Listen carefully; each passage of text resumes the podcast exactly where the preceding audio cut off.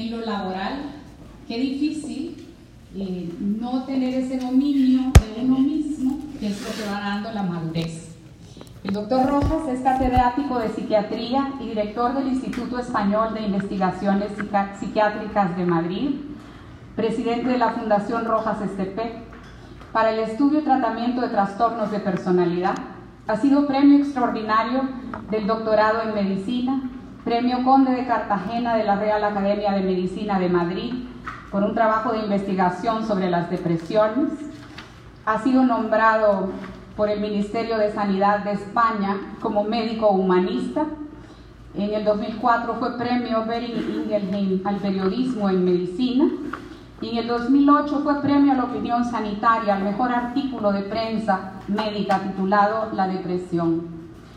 Tiene múltiples eh, premios, galardones, conferencista internacional, pero tiene algo que me voy a atrever a decir conjuga en su vida lo que él le llama eh, amor, trabajo, eh, amistad y cultura, que son los elementos para alcanzar esa porción de felicidad que puede tener en la tierra.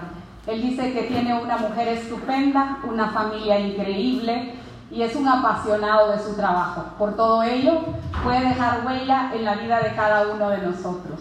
Doctor Rojas, un honor placer, una alegría de que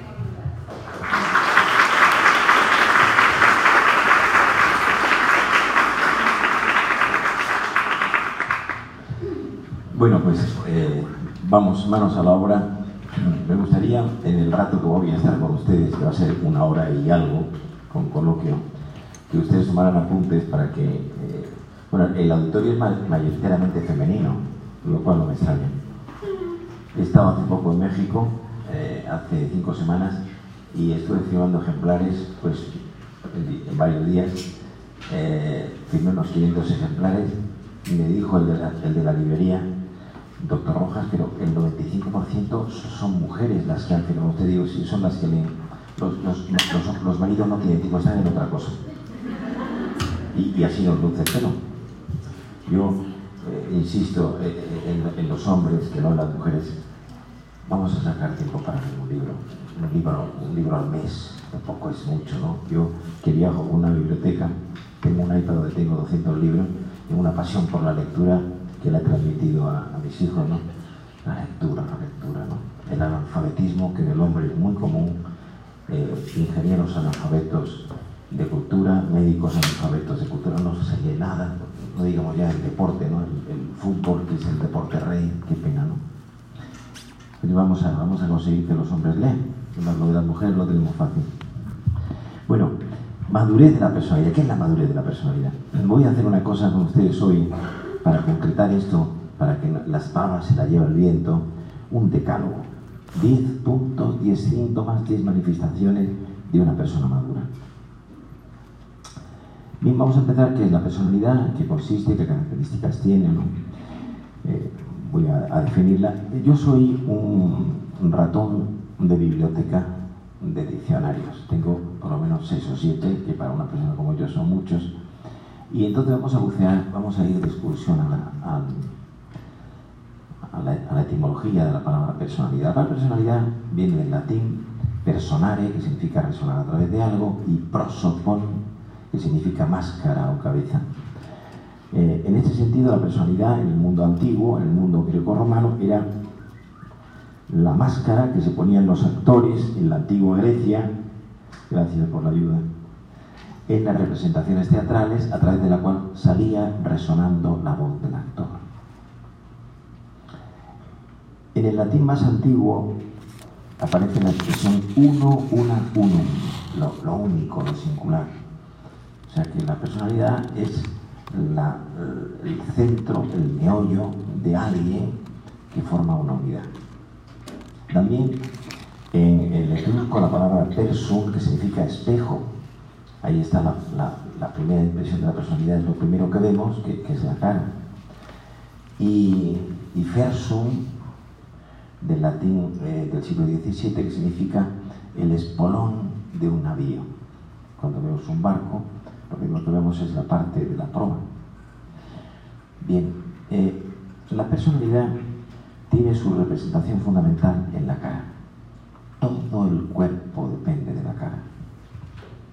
Entonces, cuando nos saludamos, no miramos a los pies de alguien, sino miramos a la cara.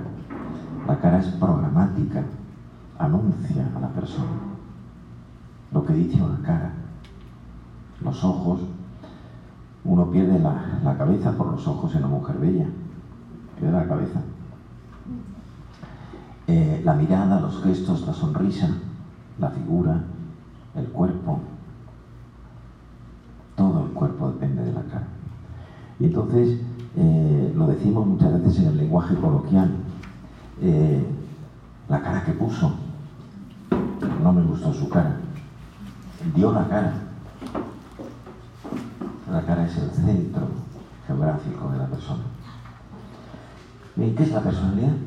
Vamos a, entrar en definiciones. ¿Qué es? Vamos a pensar el concepto, vamos a cogerlo. La personalidad, y a darles varias pinceladas al respecto, la personalidad es el conjunto de pautas de conducta actuales y potenciales que se hospedan en un sujeto y que dependen de la herencia, el ambiente y la historia personal. De esta definición que propongo salen tres conceptos, tres cosas que son. En primer lugar, un tercio de la personalidad es hereditaria. Viene del equipaje genético y se llama temperamento.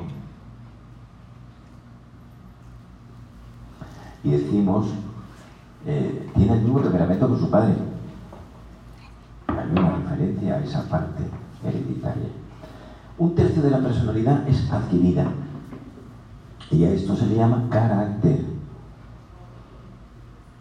El carácter es la parte de la personalidad que viene con la familia, los estudios, el entorno eh, y un largo etcétera.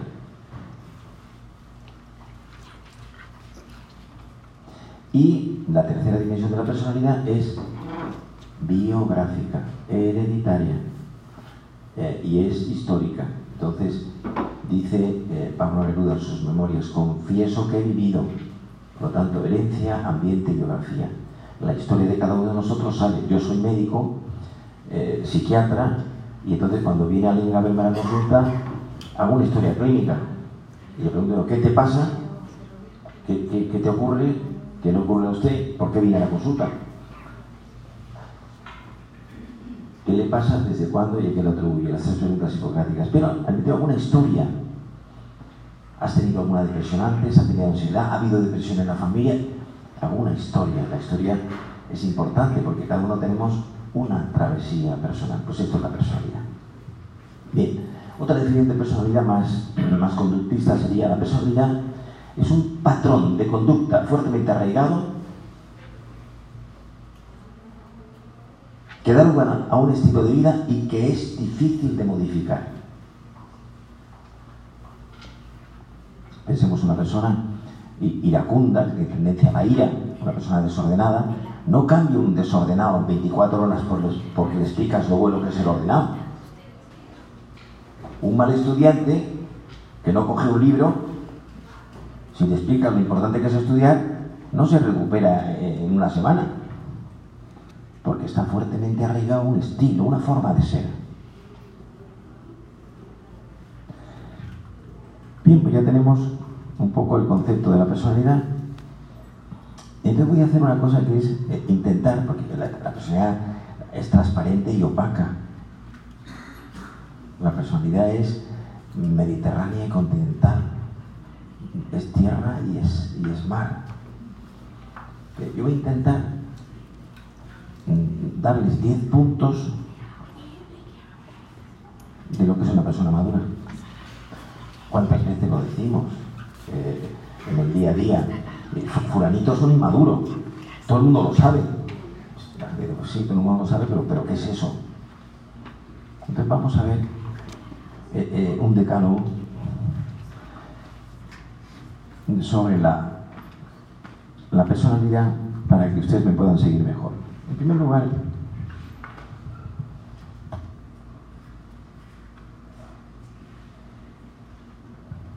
en primer lugar, Una persona madura es aquella que ha crecido con un cierto modelo de identidad. Y esto significa, el modelo de identidad es alguien o algunas personas que han sido referente para ella. De tal manera que este es fundata en era suprapetra, dice un texto clásico.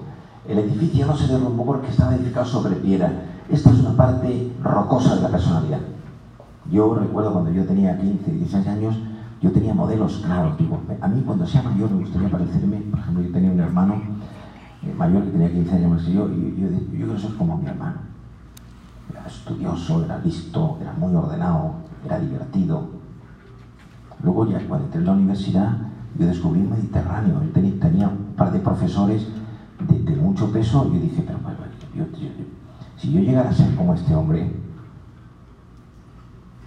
entonces, miren ustedes, los modelos de identidad en la sociedad hoy están rotos, están quebrados. Qué pena, qué pena da los modelos que aparecen en los medios de comunicación social. Empecemos en el futbolista, cinco tatuajes, cuatro pendientes, analfabeto total, ganando un dineral. Y los chicos jóvenes, pues, pues los imitan de una forma acrítica, forma tonta. Entonces nosotros vamos a buscar modelos.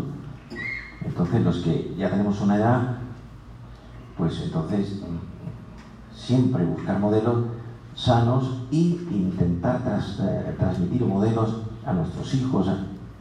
Y hay que irse de excursión a la historia a buscar modelos, porque, no aparecen. Me decía una paciente mía hace poco, eh, muy light, y me decía, me, me, me, distrae mucho ver en la televisión la vida de los famosos rota. La revisa del corazón en la televisión. Este es dramático, ¿no? La vida de gente famosa. Una cosa es tener fama y otra es prestigio. Conozco mucha gente famosa que no tiene ningún prestigio, que está todo el día saliendo en los medios de comunicación. Prestigio es la categoría de una persona con una trayectoria ejemplar. Entonces, modelo de identidad. Cuando esto ha funcionado, pues la persona es rocosa, es sólida, compacta, es pétrea, es consistente. Yo tengo un test que le paso a mis pacientes que, en donde pregunto esto, ¿qué modelos de identidad Y muchas veces, eh, es un, es un, cuestionario de 10 o 11 preguntas, ponen una raya. Da mucha pena. ¿no? Bien, primero, por lo tanto, primer síntoma positivo de madurez. Este. Segundo, tener un buen equilibrio entre corazón y cabeza. Una persona madura, una persona equilibrada, una persona eh, bien armonizada, es aquella en la que conviven en una buena relación los instrumentos de la razón y los de la afectividad. Pensemos, una persona hipersensible, de una eh, que todo le afecta demasiado, pues esta, esta, persona tendría que haberse casado con, si es una mujer con un, con un diplomático de carrera, un hombre que dice exactamente la frase, la, los diplomáticos están en la escuela diplomática estudiando. Y una persona demasiado fría, cerebral, racional total, eso, no es la vida. Entonces se trata de buscar un punto medio. Eh, Ortega y Gasset describe esto, un pensador español contemporáneo, el padre del pensamiento español del siglo XX, habla del hombre, de la actitud romántica y de la actitud clásica. El hombre romántico es aquel que describe la corriente de un río desde dentro. Se mete dentro del, del agua, el borbotón del agua sube por las piernas y la descripción que hace del agua es directa, él es parte del río. El hombre clásico, el hombre racional, eh, describe la corriente de un río desde fuera. Hay una distancia entre él y el río y la, el análisis es más frío, es más objetivo, es más desapasionado. Entonces nosotros tenemos que utilizar estas dos cosas. Ser capaces de vernos a nosotros mismos desde el patio de butaca. Ni creerlo más que nadie, ni ningunearnos. Tener una valoración adecuada en donde corazón y cabeza forman una buena síntesis. Tercero,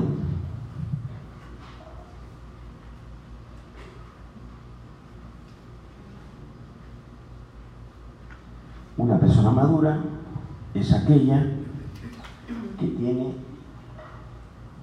que ha sabido diseñar un proyecto de vida. La vida como programa. Y entonces el proyecto de vida es saber planificar el futuro, con orden, con disciplina. Y ese proyecto tiene que tener cuatro grandes temas dentro, que son, esenciales y que nos invaden, que se cuelan por los entresijos de nuestra persona, que son amor, trabajo, cultura y amistad. Nada más y nada menos.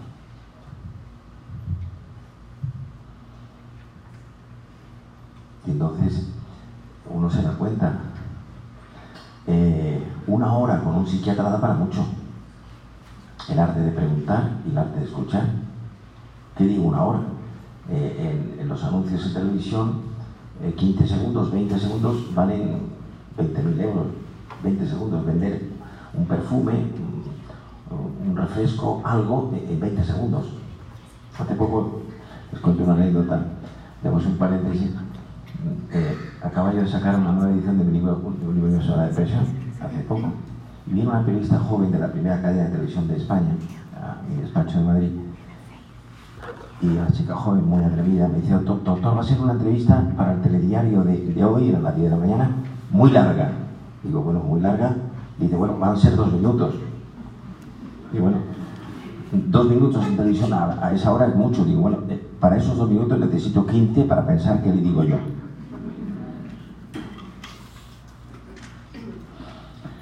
Bien, pues este proyecto se nota enseguida cuando uno habla con una persona, pues, ¿qué es, de tu vida? ¿A qué te dedicas? ¿Qué haces? Entonces, la capacidad para colarse uno en la, personalidad del otro.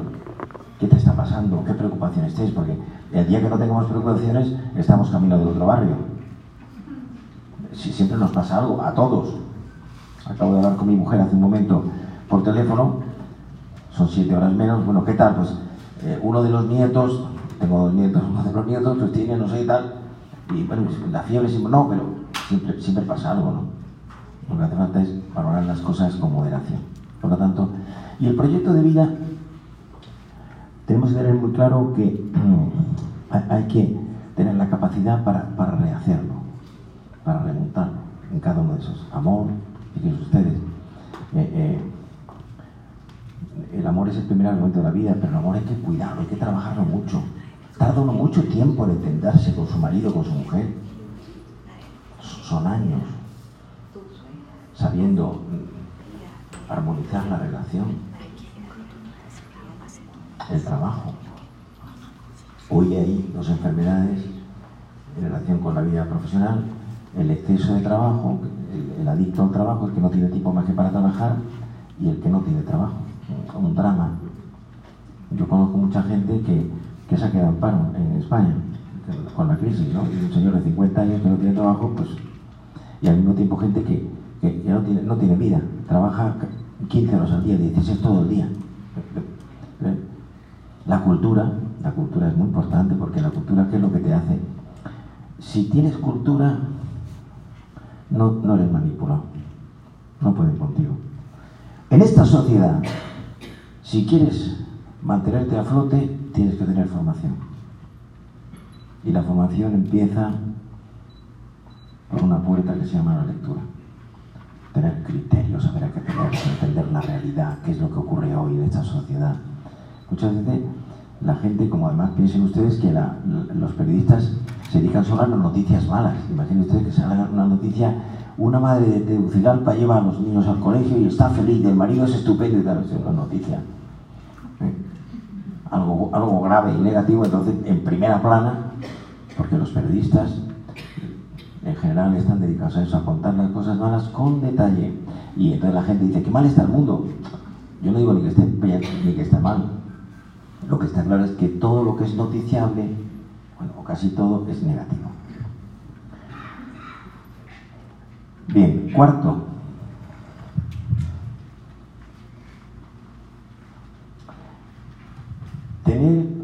una filosofía de vida. Es decir, que la vida tenga un sentido. Eh, ¿Qué significa esto? Pues significa pues, saber de dónde venimos, a dónde vamos, qué significa la realidad. entonces, eh, la, ignorancia en este campo pues es, brutal, ¿no? Entonces, mm, nosotros transmitimos mm, a nuestros hijos y a nosotros mismos esto.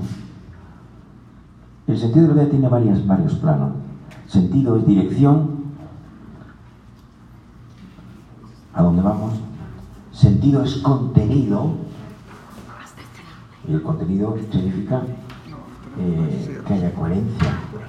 La coherencia de vida es que hay una buena relación entre la teoría y la práctica. Y al mismo tiempo que ese sentido de respuesta a los grandes temas de la vida. Miren ustedes, si la vida no tiene sentido, pues mueres como has vivido y aparece la eutanasia, el, suicidio asistido, el aborto, porque, porque como no tiene sentido la vida, toda filosofía nace a orillas de la muerte. Cuando se muere alguien muy cercano, muy próximo, un padre, una madre, un hermano, una, no digamos un hijo, uno se plantea y dice, pero bueno, ¿qué es, pero qué, es la vida? Otra cosa es cuando van a uno a un funeral, yo digo, yo tengo mi, despacho en la calle Serrano de Madrid, que es la calle de más tráfico, mm, y que y hay una iglesia al lado, la iglesia de los jesuitas, con mucha frecuencia yo voy a, funerales allí, pero veo gente que va a un funeral de alguien, más o menos amigo, y, casi le da el pésame a la persona y sale corriendo porque el coche está en segunda fila y porque se ha muerto fulanito no reparamos en eso. Otra cosa es si se muere tu, mujer, tu madre, tu padre, entonces dices, pero bueno, toda filosofía arranca de ahí. Entonces, nosotros tenemos que dar, darnos respuestas a nosotros mismos en una sociedad que se ha paganizado, se ha paganizado. Y, entonces es que, los referentes espirituales muchas veces desaparecen, pero de forma tonta, chata, pobre, escasa. Y ahí vuelve la importancia de la formación. Una cosa es información y otra es formación. Información es saber lo que está pasando, las noticias que llegan, lo último que ha ocurrido, etcétera. Es bueno, lógicamente. Y otra cosa es formación. La formación es criterio. Saber a qué atenerse, entender la realidad, saber interpretarla, entender los signos de los tiempos. El mundo está apasionante como nunca y terrible como siempre. Y entonces, pues España ha cambiado de gobierno hace cuatro días. Importante, hemos pasado de un gobierno de centro derecha a un gobierno socialista. La gente está preocupada, ver qué va a pasar. Pero piensen ustedes en, Honduras o en Centroamérica. Piensen ustedes Donald Trump, que la gente dice, a mí me pregunta la gente, ¿cuál es el diagnóstico de Donald Trump? Y yo que soy muy diplomático digo, a mí que me registren. O sea, el mundo está apasionante. Hoy que además la información milimétrica que llega del, último rincón del mundo, pues claro, siempre pasan cosas. ¿eh? Bien, seguimos en este recorrido. Quinto, una persona madura es aquella que tiene un buen autocontrol. El gobierno más importante es el gobierno de uno mismo. Y entonces, pero esto viene ya de antiguo. Piensen ustedes en, la filosofía mm, eh, oriental, en el mundo de, Lao Tse o de Confucio, ya se contempla esto. Dice Lao Tse en una sentencia de su libro Canciones, dice Lao Tse, eh, el hombre eh, el que conoce lo exterior es erudito. El que se conoce a sí mismo es sabio. El que conquista a los demás es poderoso. Y el que se conquista a sí mismo es invencible. Es decir, que nosotros, las personas maduras, tenemos un cierto gobierno de nuestra persona. Somos señores de ella. Lo cual no quiere decir que seamos imperturbables, porque las cosas nos afectan, pero que hay, eh, un dominio del tema. ¿no? En cambio, las personas inmaduras pues tienen un descontrol. Y el descontrol aparece pues, de forma eh, secuencial, sucesiva, se ve enseguida. Una de las características de esto es las personas inestables. ¿no? Entonces, muchas veces alguien que vive con una persona inestable dice, mm, ¿será esta persona bipolar? Que la palabra bipolar se ha puesto de moda. Inestable es una persona que es como los ingleses dicen up and down of mood, picos de ánimo. Una persona que de pronto está perfectamente por la mañana, está muy contenta, por la tarde regular y último está hundida. Y muchas veces son pensamientos negativos que no, no se controlan y, el pensamiento entra por la cabeza y de pronto estás sentado en una silla te, pones triste, estás preocupado y tres horas más tarde, sin que haya pasado nada, te empiezas a poner normal, empiezas a estar más o menos contento el mismo día o al día siguiente. Bien, sexto, sexto síntoma de una persona madura. Una persona madura en relación con la temporalidad es la siguiente. La temporalidad son los tres éxtasis de tiempo. Hay dos tipos de tiempo, el tiempo histórico, pasado, presente y futuro, y el curso del tiempo. Son dos, modalidades. El curso del tiempo es cómo circula el tiempo dentro de nosotros. Cuando uno está en una eh, película apasionante, pues el tiempo vuela y dice, no, qué pena que se acabe la película. Cuando uno está en una, eh, en una clase en la universidad con un profesor que es muy aburrido, pues uno mira el reloj y cree que se ha parado el reloj, porque aquello no para, no, pasa, ¿no? Bien, en los éxtasis del tiempo, que es a lo que voy, eh, este, este apartado sería el siguiente. Una persona madura, en relación con la temporalidad, es aquella que vive instalada en el presente, sabiendo sacar el máximo partido, ha sido capaz de superar y cerrar las heridas del pasado con todo lo que eso significa,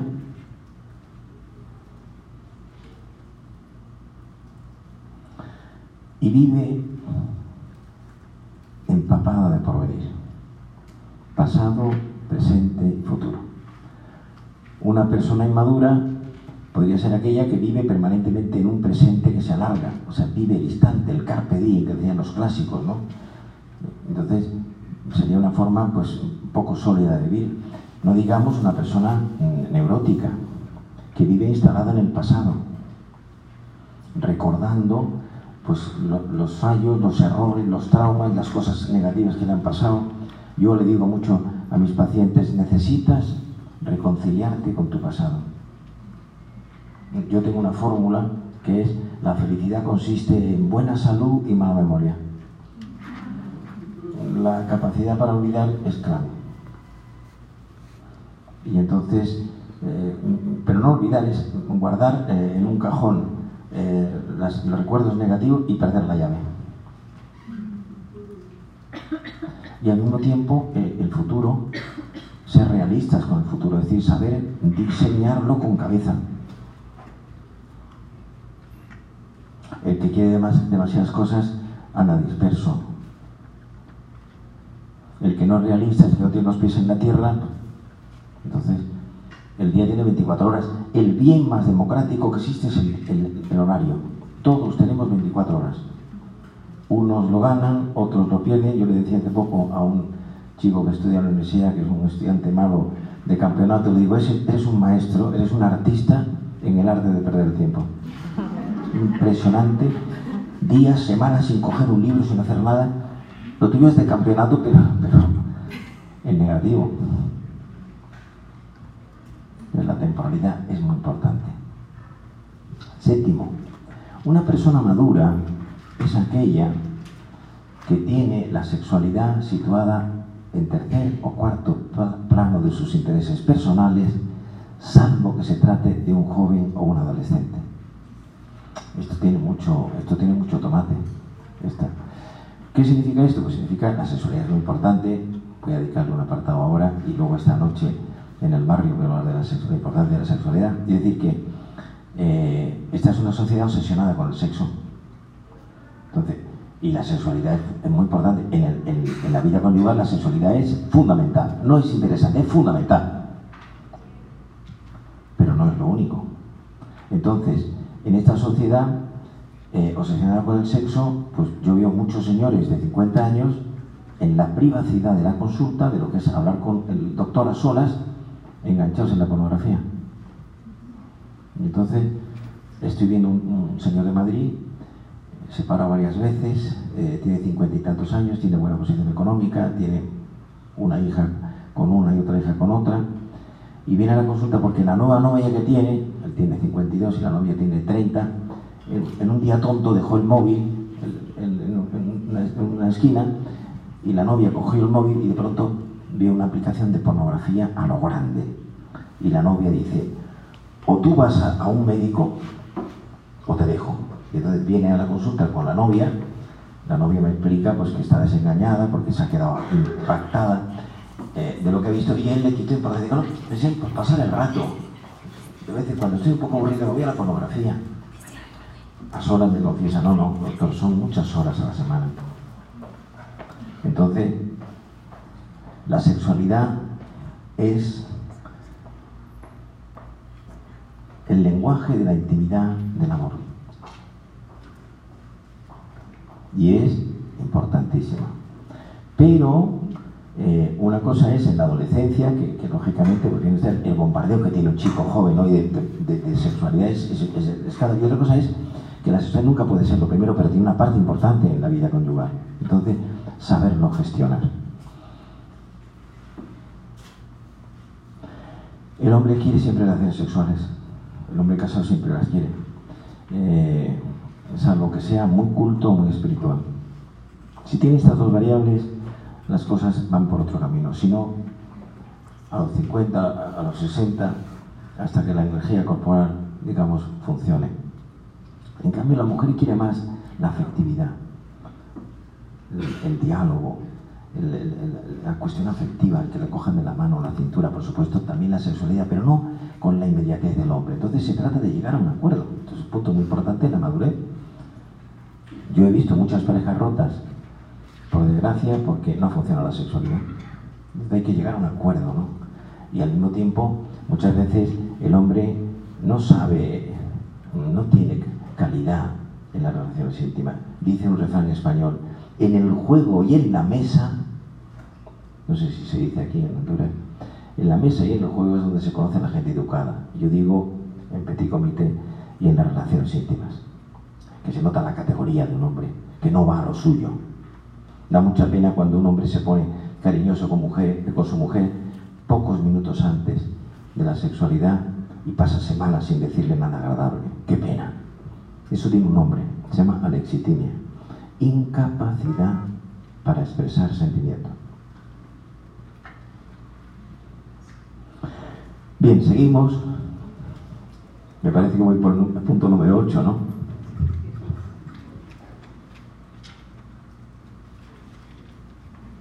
¿O 7? 8. Bien. Una persona madura es aquella que facilita la convivencia con las personas con las que se rodea, la convivencia conyugal, la convivencia profesional, etc. Y esto, claro, que esto parte de un principio muy importante, que es que para estar bien con alguien hace falta estar eh, primero bien con uno mismo. Entonces, la convivencia es el, non plus ultra, ¿no? Yo no conozco nada más difícil que la convivencia, ¿no? Muchas veces hay gente que sabe muy bien la teoría, pero no, no alcanza la práctica. Dice Ovidio, un poeta eh, griego, anterior al cristianismo, en su libro El arte de amar, dice Ovidio, vidio meliore provoque se deteriora sequor, que significa veo lo mejor y lo apruebo, pero sigo lo peor. Entonces, la convivencia es un arte. En la vida conyugal hay una pieza clave que es, en inglés se dice to give in, to give in, aprender a ceder. Y entonces en las personas inmaduras la convivencia se hace insoportable. Discusiones permanentes, tensiones, malas interpretaciones, malos entendidos, cosas que no se han captado. Y finalmente, porque es muy difícil en esos casos y se produce, si es una vida conyugal, pues una vida paralela. Cada uno sigue su camino y procura no enfrentarse. La convivencia traduce muchas veces, insisto, esta, eh, esta, esta buena armonía. Eh, nueve. Noveno. Una persona madura es aquella que tiene bastante desarrollado el sentido del humor.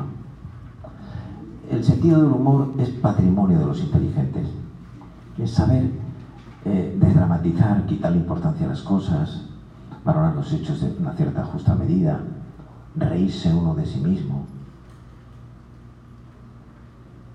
Y entonces, en las personas inmaduras, muy frecuentemente, los problemas reales se convierten en dramas griegos. Un hijo que ha suspendido, un desacuerdo con el marido, con la mujer, un problema económico. Entonces, este, este punto es muy importante, ¿no? Y yo diría, ahí también, buscando la, la ironía, el, la justeza de juicio, que es darle a las cosas la importancia que tienen. Aprender a eso, ¿no? Y eso tiene mucho que ver con tener una visión larga de la jugada personal. Las visiones cortas eh, son malas, porque uno se queda enganchado en la inmediatez.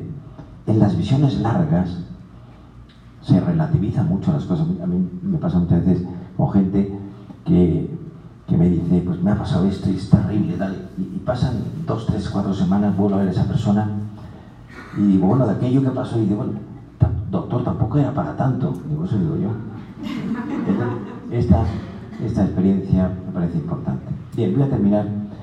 Eh, décimo, una persona madura es aquella que no tiene ninguna enfermedad física o psicológica grave que la inhabilite para tener una vida normal. ¿Me explico? Piensen ustedes una persona que tiene eh, una diabetes crónica, que tiene un, un, tratamiento malo difícil, una persona que tiene una depresión bipolar eh, de ritmos rápidos, que es una submodalidad, no es la depresión bipolar normal, sino aquella que, eh, habiendo estudiado claramente el, médico, que tiene unos ciclos muy cortos, o sea, muy, muy seguidos y pasa de estar eufórico, pero eufórico a lo grande, a estar depresivo en 24 horas. Entonces, ¿eh? una persona que tiene pues una enfermedad congénita, en esos casos muchas veces la limitación física es de tal calibre que impide tener este, vamos a decir, esta, esta armonía. ¿no? Bien, voy a terminar con dos cosas. Una, hablándoles a ustedes de los trastornos de la personalidad. Eh, es decir, igual que hemos hablado de la personalidad, pues existen enfermedades de la personalidad. Como si hablamos de la piel, dice enfermedades de la piel, hacemos una clasificación.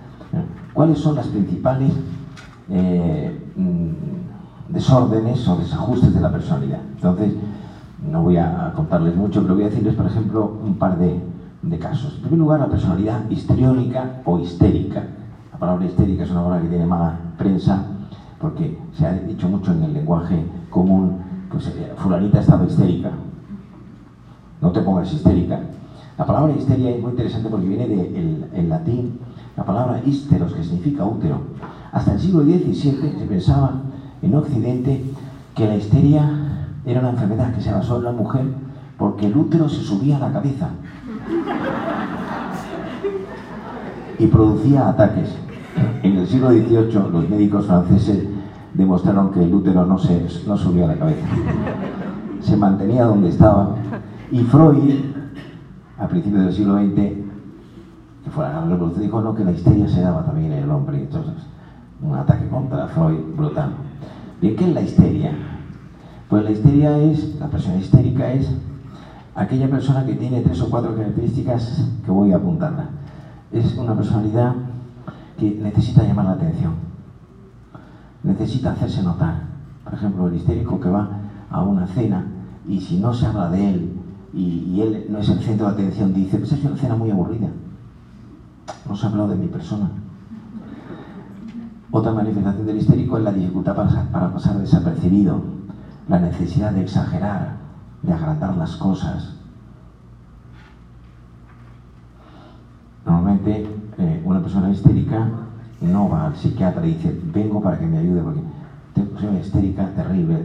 No, no porque generalmente este tipo de personas no tiene conciencia de, y además si alguien le dice algo, psiquiatra el psicólogo, pues hay que decírselo contacto con mano izquierda, decir, hombre, parece ser que tú... Eh". Bien, otra personalidad interesante es la personalidad mm, borderline o límite, se llama en inglés borderline, pero se ha puesto de moda la expresión personalidad límite. Es una personalidad que tiene cuatro o cinco rasgos muy interesantes. Personalidad impulsiva, es decir, es una personalidad que se dispara su conducta sin ser, sin ser consciente del alcance de esa conducta, sin darse cuenta de las consecuencias que puede tener.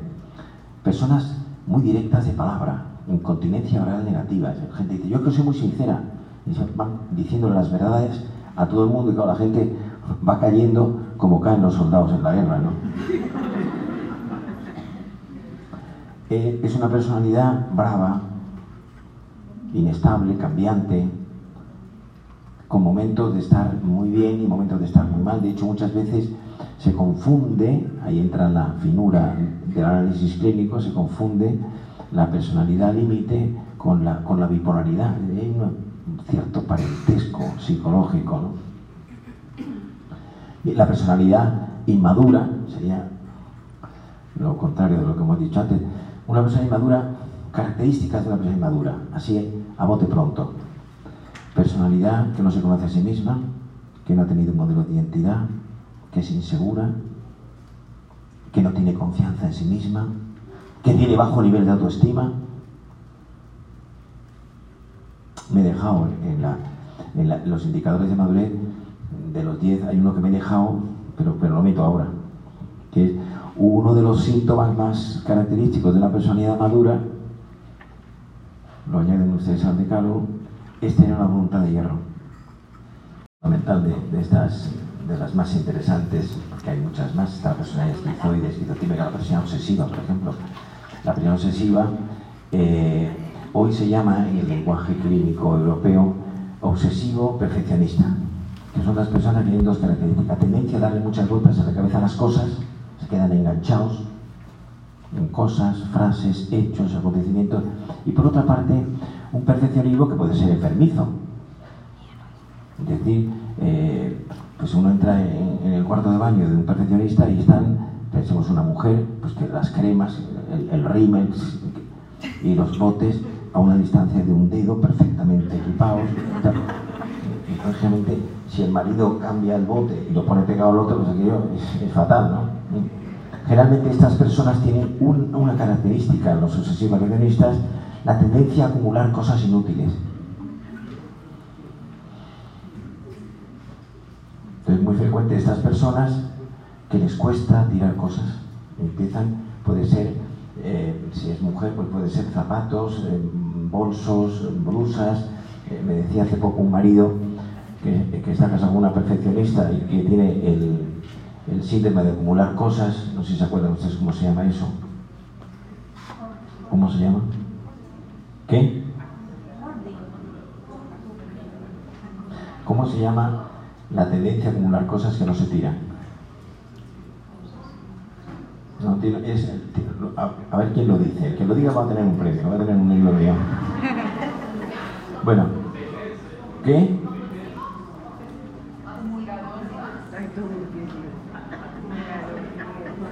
Les doy unos minutos para pensarlo. Bueno, y entonces este tipo de personas acumulan cosas innecesarias y me decía este, este señor, este marido, dice, mire usted, mi mujer, hay un, hay un armario en casa que está en la parte alta y que cuando yo lo abro salen los bolsos. ¿Cuántos hay de 60 o 70 de vestir, de marca, de no sé cuánto y tal, uno detrás de otro? Están todos allí y se los pone y dice, no mucho porque tampoco vamos a tantas fiestas. Bueno, yo voy a terminar, los trastornos de personalidad tienen arreglo, ayer hablaba yo de ese tema en Hotel Mario, ¿no? Y, pero para que un, desajuste de la personalidad o un trastorno de personalidad cambie, hace falta que alguien le explique a esa persona que, lo tiene. Si no es así, pues es muy, muy complicado y muy difícil.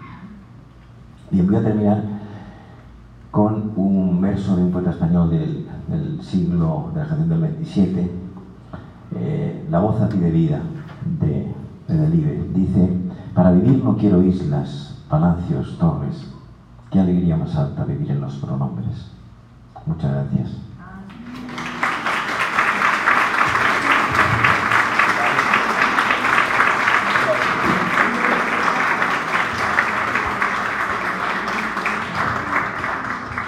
Bueno, vamos a empezar el coloquio.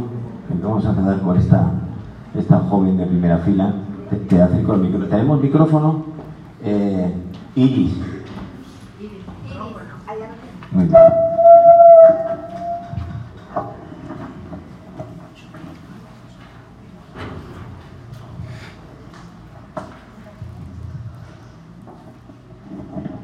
Bueno, tenemos aquí a un señor muy importante, don Federico, que yo me gustaría que luego interviniera usted porque es un hombre muy sabio.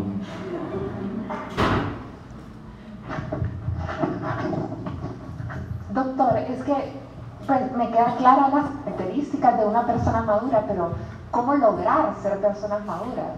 O sea, ¿cómo puedo eh, lograr esas características en mi vida y también en mis hijos? ¿Cómo lograr que ellos se conviertan en esas personas maduras sobre todo ahora que consentimos tanto a los hijos o también nosotros mismos estamos en una sociedad mucho del placer, el cansancio, el compensarnos. Bueno, o sea, conseguir una personalidad madura es una tarea de artesanía psicológica. Es un trabajo eh, largo, minucioso, positivo, eh, de día a día. O sea, lo ideal sería una pastilla pastillas para ser maduro, entonces te tomas tres al día. Y uno va viendo en cada una de esas cosas, ¿no? En lo que yo he comentado, por ejemplo, esto que he dicho ahora, la, de la voluntad, ¿no? Una de los errores en la educación moderna es darles a los hijos todo. ¡Qué error! ¡Qué error! Consentirles todo. cuidado que no te pase, que no te, que no te falte. Pero qué error. Yo, a mis hijos, no soy ejemplo de nada, los he, los educado en la, sobriedad. En la sobriedad. Y conozco mucha gente que tiene de todo, que le sobra. Hace poco fui a ver a una paciente a su casa que no podía venir, tenía una depresión y no podía salir de la cama, y fui a verla.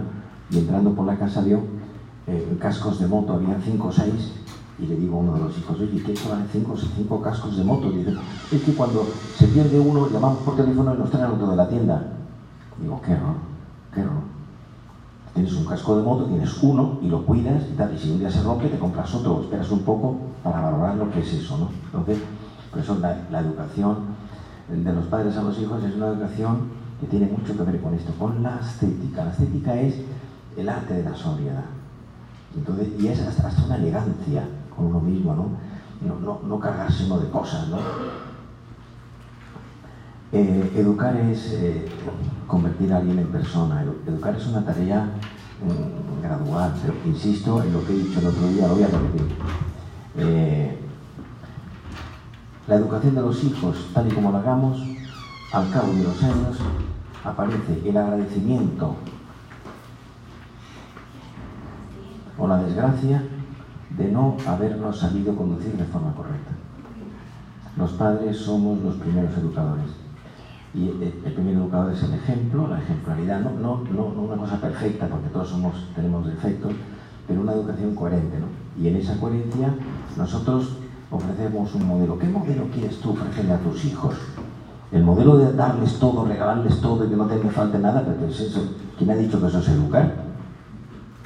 Eso es maleducar y los, chicos educados así se convierten además en tiranos, porque el día que les falta algo, ese día son, imposibles.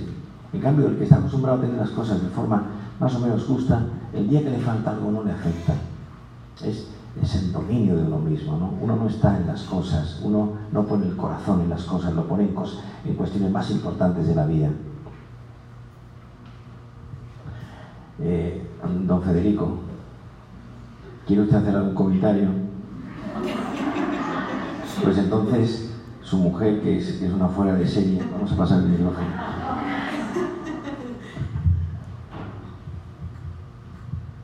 doctor, eh, continúo em, aprovechando, tal vez no todo lo que debía, pero tratando de aprovechar todas sus enseñanzas, no solo para mi persona, sino para lo que yo pueda transmitirle a los demás. Que que son mis amigos, mis amigas, que las veo a menudo y que yo pueda darles un mensaje positivo para lograr esas cuatro cosas de las que usted tanto nos ha hablado. Y le quiero decir que a mí me, me encanta tratar con gente joven y darle clases a la gente joven porque siento que en este momento ellos necesitan muchísimo apoyo, sobre todo en esta parte que usted acaba de decir ahorita, por último, ¿verdad? Que es el educar bien a los hijos, no desentendernos de ellos, sino que estar en cada, en cada cosita, ¿verdad? Y saber sobre todo, doctor, em, escoger las batallas, estar bien claro uno de qué es lo que quiere formar en los hijos y yo pienso que es muy importante que la, con perdón suyo, pero pienso, y creo que usted debe pensar parecido, de que es bien importante que los hijos lo primero que les eduquemos es en el trato con Dios. Y que de ahí salen un montón de cosas para nosotros poderlos guiar a ellos, sobre todo en la templanza, en la sobriedad, ¿verdad? En ese saber esperar, que ahora no se sabe esperar, doctor. Ahora los niños hay que darles las cosas por adelantado y siempre merecen un premio por cualquier esfuerzo pequeño que hagan. Creo que ahí está un gran problema actual. Pues sí, yo creo que poco puedo agregar a, lo que ha dicho usted, ¿no? Eh, eh, decía yo en estos días, en otro contexto, ¿no? Un buen padre vale más que 100 maestros.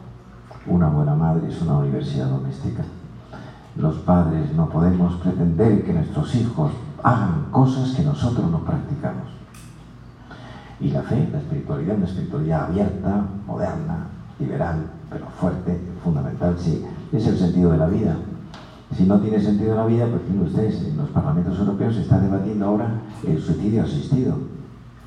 La gente que no tiene sentido de su vida, que tiene cáncer, que se va a morir y que de pronto hay mucha eh, hay mucho trabajo que se hace, por ejemplo, en España en ese sentido, en, las eh, unidades de cuidados paliativos de la gente que se va a morir, y hay gente que se acerca en un momento a alguien a decirle, a descubrirle un Mediterráneo, el sentido espiritual de la vida, de, una forma moderna, de una forma abierta, pero gente que no ha tenido, hay mucha gente que, no ha tenido formación, es ignorante, pasa igual que en la literatura, gente no, al no haber leído nada, la gente no distingue los géneros literarios, lo que es la poesía, el ensayo, la novela, el, relato, que no han leído nunca la espiritual, pasa lo mismo, es más grave, porque la espiritualidad lo que da es un asentamiento, bien entendida, un asentamiento, una solidez al edificio personal.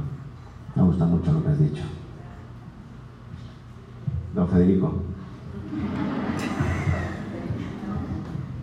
Hay a veces doy clases a, estudiantes universitarios y me, me, impresiona ver que el joven hoy no sabe pensar, no sabe razonar, no sabe analizar.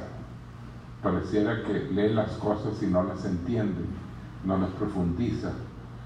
Y la otra eh, cosa que veo es, hay una falta de compromiso con la realidad vivimos en un mundo de ensueño, queremos que las cosas sean como nosotros queremos y no como son en realidad. Y siento que la gente no quiere aceptar la verdad, la realidad, así como es, de cruda, de dura, de como sea, pero aceptarla para después construir de ahí. Entonces eh, las personas se molestan a veces si uno les hace ver algo de, su, de la realidad del mundo, no de ellos mismos, de que sería más lógico, pero algo de que el mundo no es así, de que la realidad es esta, y eso les molesta mucho. Y lo digo a veces, por ejemplo, con la realidad del país. Cuando uno dice, mire, el, país es pobre, el país eh, tiene una, unas deficiencias educativas, el país padece hambre, el país... y ese tipo de cosas molestan, molestan mucho porque la gente no las acepta. Totalmente de acuerdo, o sea que realmente estar en la realidad, tener los pies en la tierra, ¿no? Y yo creo que, mm, eh, claro, el, tema es que mm, eh, Centroamérica, para los que venimos de Europa, pues claro, es, distinto porque, eh, lo decía yo estos días, ¿no? En, España, en Francia, en Italia, el 80% es clase media, o el 10% es clase alta y el 10% es clase baja que son emigrantes, ¿no? Yo voy a Inglaterra, eh, y Inglaterra, pues esto es clase media, la gente, los ingleses se quejan, porque claro, Inglaterra ha recibido, tiene ahora mismo gente de 180 países, o sea, uno va en el metro y ve uno café con leche, otro negro, uno con un turbante, eh, eh, eh, el Reino Unido ha sido muy, muy abierto, pero claro, el tema es estar en la realidad y explicarle a la gente, la, y de ahí me gusta mucho la frase, construir la- las cosas, ¿no? Estar en la realidad eh, es muy importante, incluso a nivel no ya de país, sino a nivel personal. Yo digo que, dice Cervantes, en el último libro de, Cervantes se llama eh, Viaje de, de Segismunda y Persiles, es un libro poco conocido, lo publicó, Cervantes muere en 1716, muere el mismo año que, que- Shakespeare, ¿no? Y, y dice Cervantes en ese libro, el viajar te hace discreto. Cuando viajas mucho, como en mi caso, si te crees algo, se te bajan los humos enseguida. Y tienes los pies en la tierra, ¿eh? o si no, muchas veces cuando voy con mi mujer y pues, estamos firmando libros, mi mujer me dice, no te creas nada, que tú eres muy normal. Bueno, tenemos aquí a una de la familia Molina, que es una persona muy estimada por mi parte. Quiero que hagas algún comentario.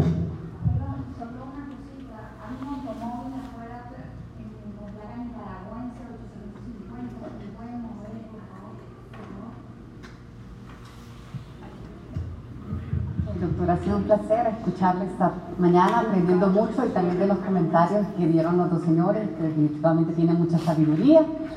Eh, decirle que el síndrome se llama de Diógenes, ¿correcto? Perfecto.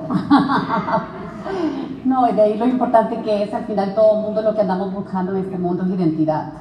Creo que lo importante con nuestros hijos es poderles dar esa identidad de quiénes son y que no, es por, no valemos por lo que tenemos o por lo que hacemos o por el rol, sino por la persona y por lo que traemos adentro, que es al final lo que está en nuestro corazón. O sea, volvernos a los valores y a los principios y creo que muy importante lo que ya dijo, el temor a Dios. Que si educamos a nuestros hijos con ese temor a Dios, creo que todo se, se añade solo. Así que muchas gracias. Muy bien, estoy de acuerdo contigo. Me ha gustado mucho lo que has dicho de la, de la educación de los hijos, ¿no? Eh, el, el tema, volviendo al tema del síndrome de Diógenes, mm, que es, eh, en, en la American Psychiatric Association se le da otro nombre, pero a mí me gusta mucho el de Diógenes porque es la tendencia a acumular cosas eh, de forma eh, patológica, exagerada, porque todo el mundo pues tenemos, no sé, yo tengo, yo tengo 8.000 libros, pero no tengo un síndrome de Diógenes porque en, toda mi vida he ido le- leyendo, comprando, de tal. Entonces, el diógenes es la acumulación de cosas innecesarias en el cual la persona no tiene conciencia de ello y le cuesta una enfermedad tirar. Pueden ser papeles, apuntes, notas. En las mujeres, pues ropa, bolsos, zapatos. He visto, no he visto muchos casos con diógenes, pero recuerdo haber visto alguna mujer que tenía 600 pares de zapatos guardados en, distintos cajones. Y, los cajones cuando se abren, dice, en, algún momento se abrirán. Bueno, pues es una patología. Bien, no sé si alguien más quiere hacer algún comentario. Eh, el micrófono, por favor.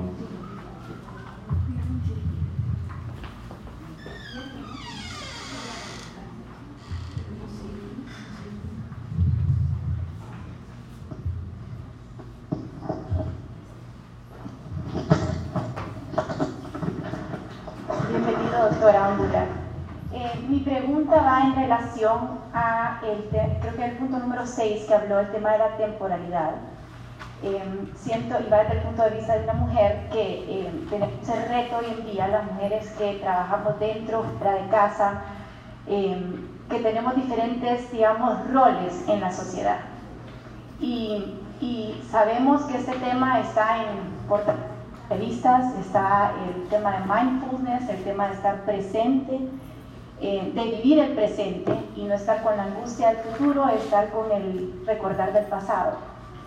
¿Qué nos puede contar, a, eh, especialmente a las mujeres que sabemos que tenemos que dar en nuestros hogares, en nuestros eh, lugares de trabajo, la importancia de vivir el presente, de desarrollar el presente y pues estar también en cada momento de nuestras vidas, que eso ahora hasta con el tema de una fotografía, ¿verdad? Estar tomando en un evento la fotografía y se te olvida estar viviendo ese momento por estar tratando de recordarlo en una foto y posiblemente después postearlo en una red social. Eh, entonces se nos va ese, esa esencia de estar viviendo presente, disfrutándolo y pues estar presente de corazón y de cabeza. ¿Qué nos pudiera decir al respecto? Bueno, eso, eso que usted dice yo le llamo, le llamaría eh, con esta frase estar en lo que estoy. Es decir, ser capaz de vivir el momento con intensidad. Y entonces, y eso es fundamental, es un arte. Por ejemplo, una de las enfermedades mm, juveniles más frecuentes, que es el TDAH, el trastorno por déficit de atención y hiperactividad, consiste en lo contrario. Un chico de 15 años que está delante de un libro está jugando con el celular, está viendo la televisión y está en siete cosas y no está en ninguna. Una dispersión. Entonces, esa es una habilidad, es un arte que se aprende, ¿no? Disfrutar. Y al mismo tiempo, de hecho, las madres educamos no olvidemos una cosa, algo que está pasando en el, mundo en general y en, Honduras en particular. Hay bastante padre ausente.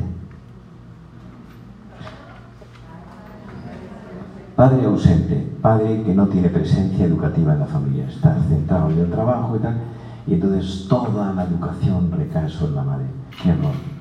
Y los padres tienen, el padre, la padre tiene que hablar con los hijos y Piensen ustedes, por ejemplo, en la educación sexual. La educación sexual eh, hay que hacerla, si, si ustedes van a hacer la educación sexual con sus hijos, la van a hacer los amigotes, la van a hacer la pornografía, las revistas de, de, turno, ¿no? Y es explicarles que la sexualidad es una cosa buena y positiva y qué, características tiene y cómo funciona y cómo se gobierna, cómo uno es señor de la sexualidad. Freud decía, te lo iba a haber comentado, pero se me ha pasado. Freud decía que había tres instancias en la personalidad: el yo, el ello y el superyo. Dice Freud, el yo es el centro rector de la personalidad, de esa geografía de cada uno. El ello es la parte de la personalidad que tira a los instintos, a lo básico, a lo elemental. Y el superyo es la dimensión de la personalidad que apunta a las normas sociales y éticas. Y dice Freud, da una interpretación de la ansiedad, dice la ansiedad en la hermenéutica freudiana, la ansiedad es la contracción del yo que recibe demandas de la realidad, de los instintos y de las normas sociales y no puede responder y se contrae. Y esa contracción se llama ansiedad, que viene del latín angor, angostura, estrechez, ¿eh? la interpretación de... Por lo tanto, pues la educación, qué importante que los padres, el padre eduque, el padre se sienta a hablar con los hijos uno a uno, con paciencia, con paz, Generalmente, además, esa producción fenómeno en la sociedad muy interesante, que hemos pasado del patriarcado al filiarcado. Antes, en la familia mandaban los padres, ahora mandan los hijos. Yo contaba el otro día aquí que una de mis hijas, eh, la cuarta, pues un día me voy a merendar contigo un viernes por la tarde porque quiero que charlemos y tal. Y yo llevaba una lista de cosas para decirle. Y cuando llego pues, a un sitio que además pues, en Madrid, que está en la castellana, un sitio muy, muy emblemático, y se toman unos sándwiches exquisitos, un café con leche estupendo. Y me dice mi hija, pues qué bien papá, que estoy contigo, porque he traído una lista de cosas que quiero que hagas. Entonces yo guardé la mía y me dijo, tienes que hacer esto, tienes que hacer lo otro, corrige aquel fallo que tienes. Y yo fui tomando nota y dije, pues, del patriarcado al filiarcado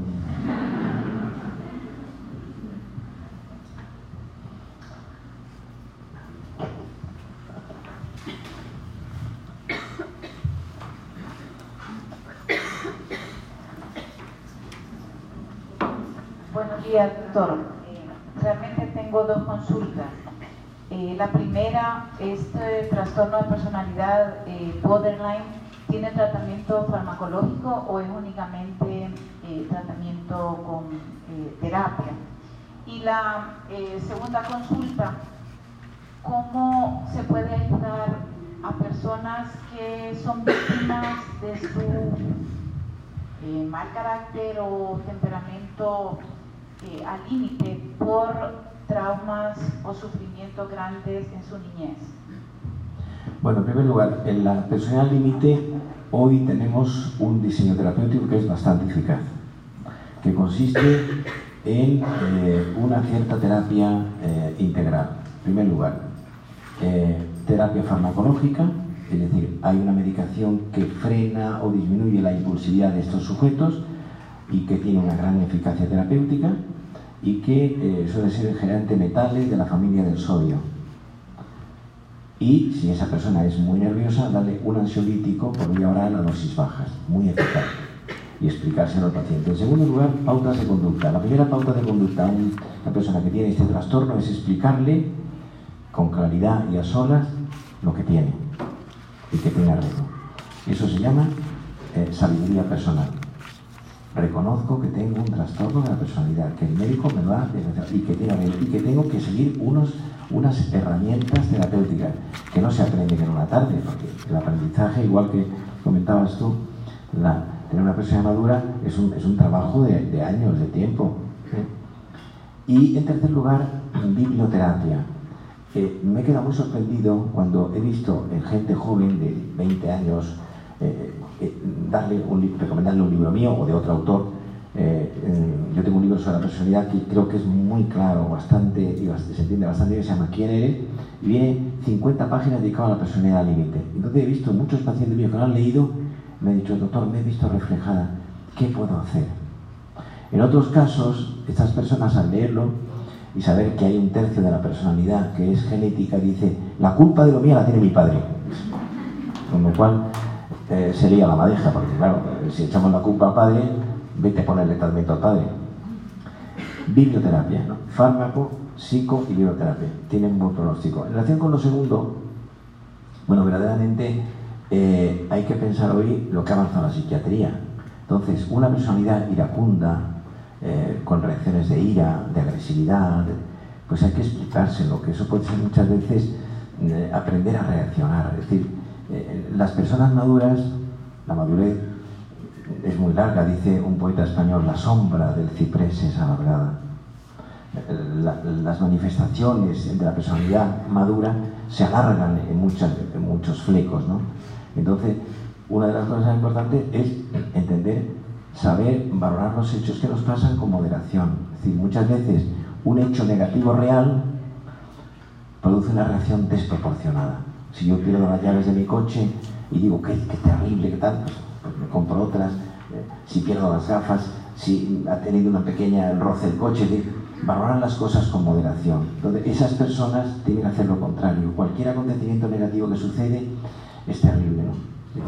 y hay que explicárselo a esas personas. Esa es la terapia, esa es la grandeza del, del psiquiatra y del psicólogo, explicarle a esas personas con claridad dónde está el desorden.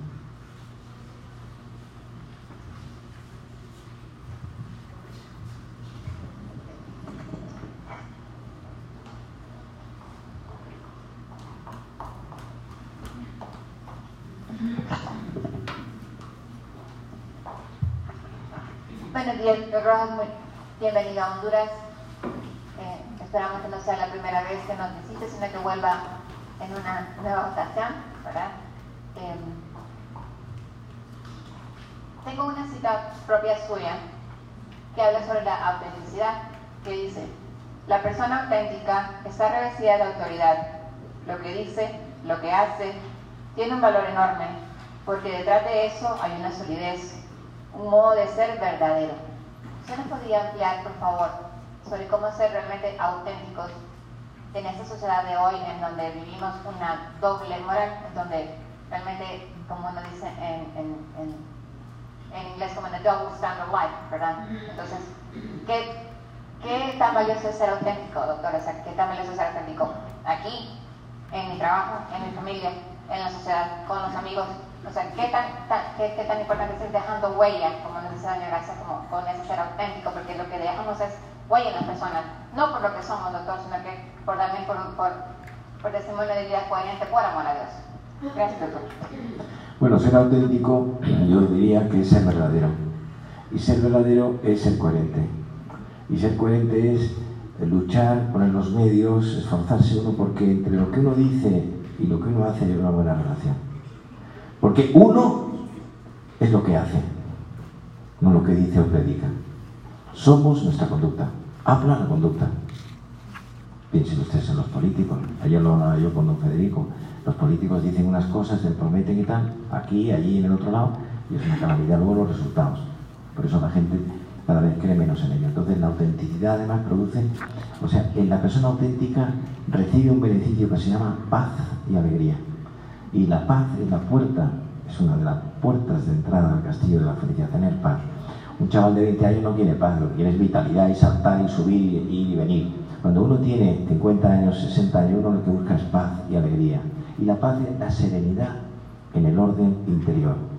Es la consecuencia, la suma y compendio de una vida auténtica. Gracias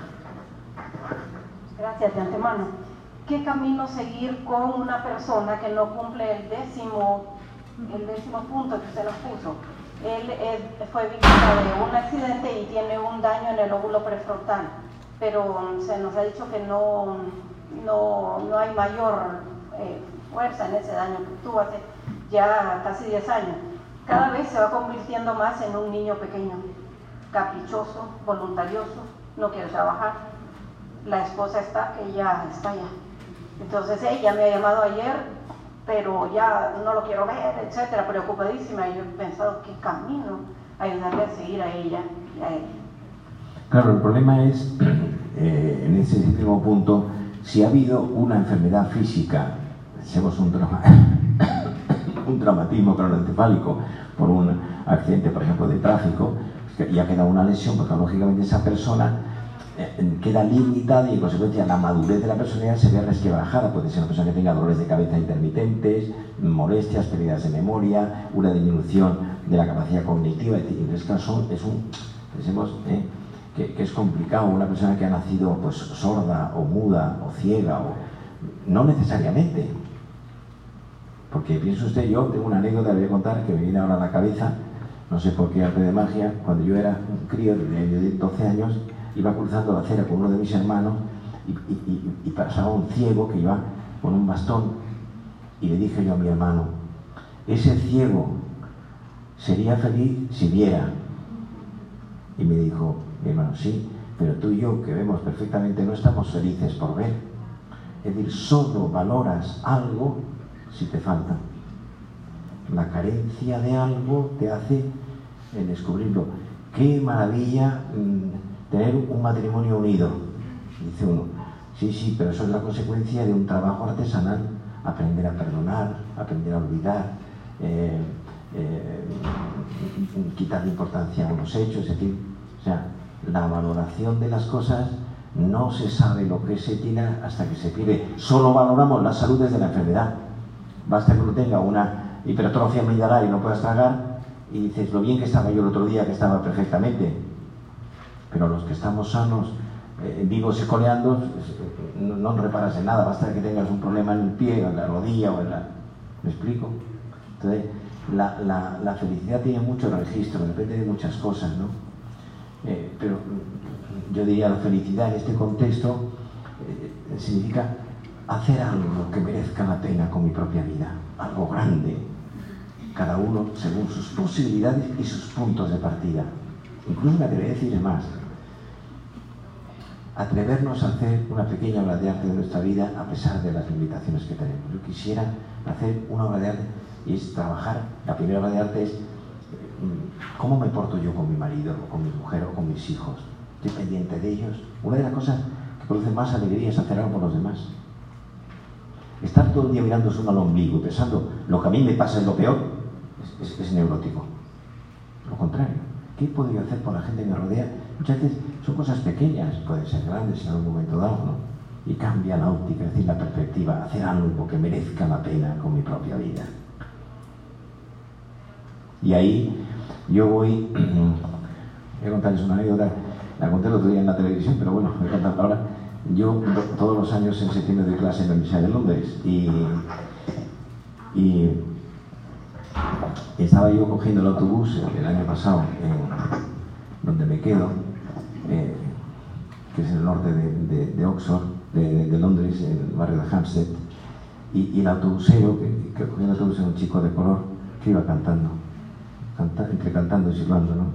Y me quería hablar con él y, y le pregunté, pero, ¿Are you very happy? Me dijo, estoy feliz. Digo, pero, pero, pero ¿por qué? Y dice, porque lo tengo todo. Digo, pero ¿cómo que lo tiene todo? Digo, estoy en la Real Compañía de Autobuses, vivo en esta estación maravillosa, tengo dos hijos, lo tengo todo. La felicidad no depende de la realidad, sino de la interpretación de la realidad que uno hace. Me pregunta, ¿usted, a qué se dedica? Parece un interrogatorio, digo, soy profesor de medicina. Y me dice, ¿de qué, asignatura? Digo, de psiquiatría. Y me pregunta, ¿cómo está la salud mental de los ingleses?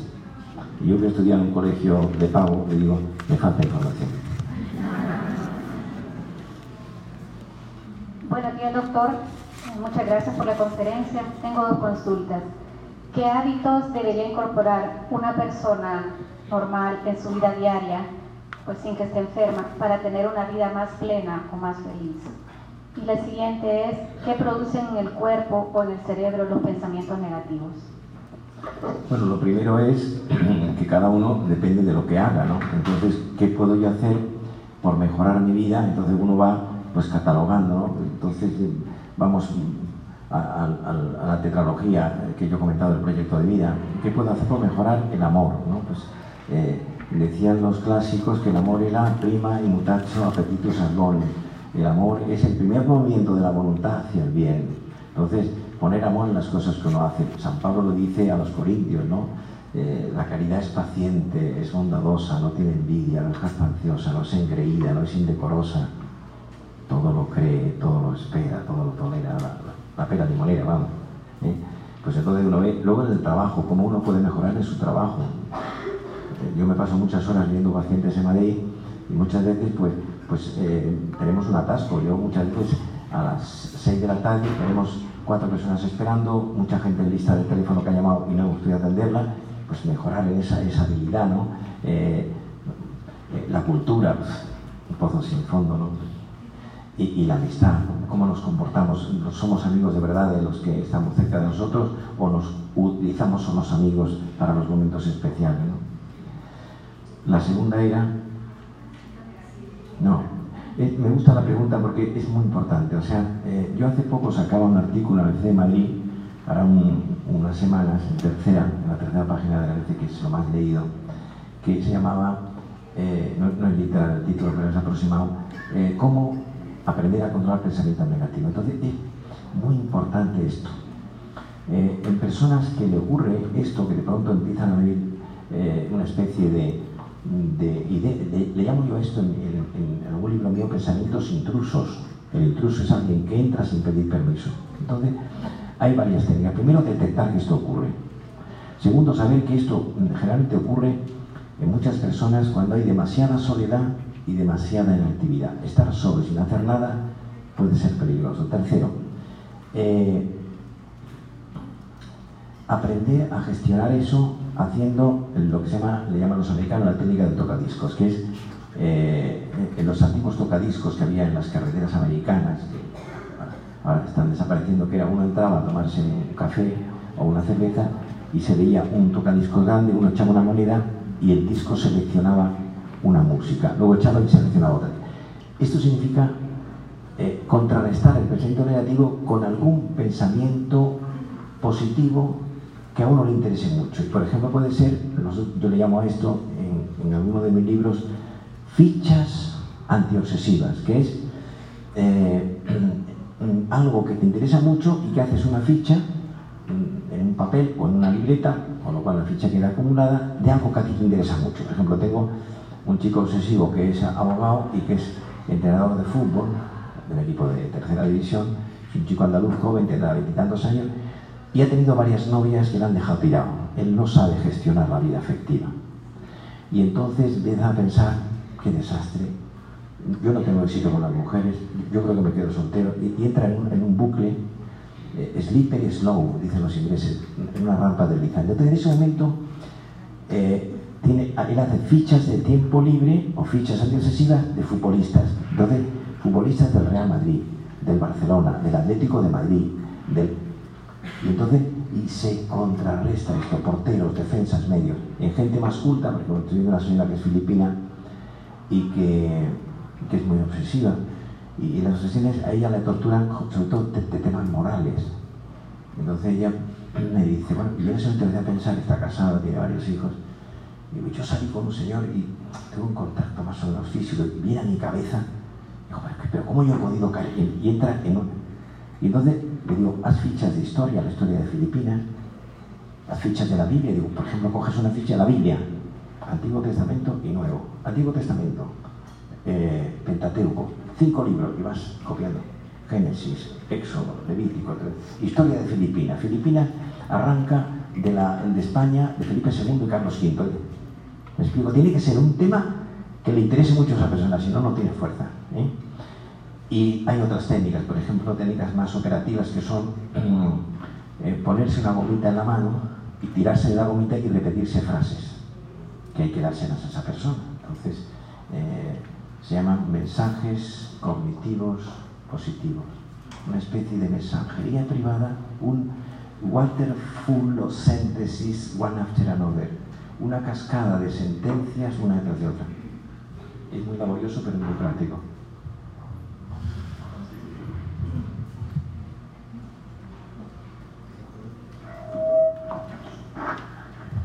No me lo creo que esté aquí el señor Molina, por favor.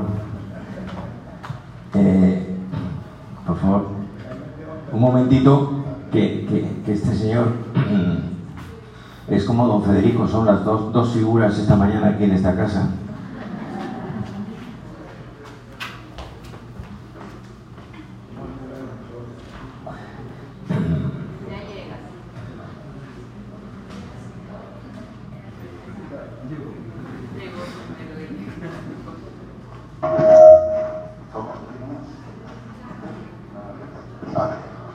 Buenos días a todos, buenos días.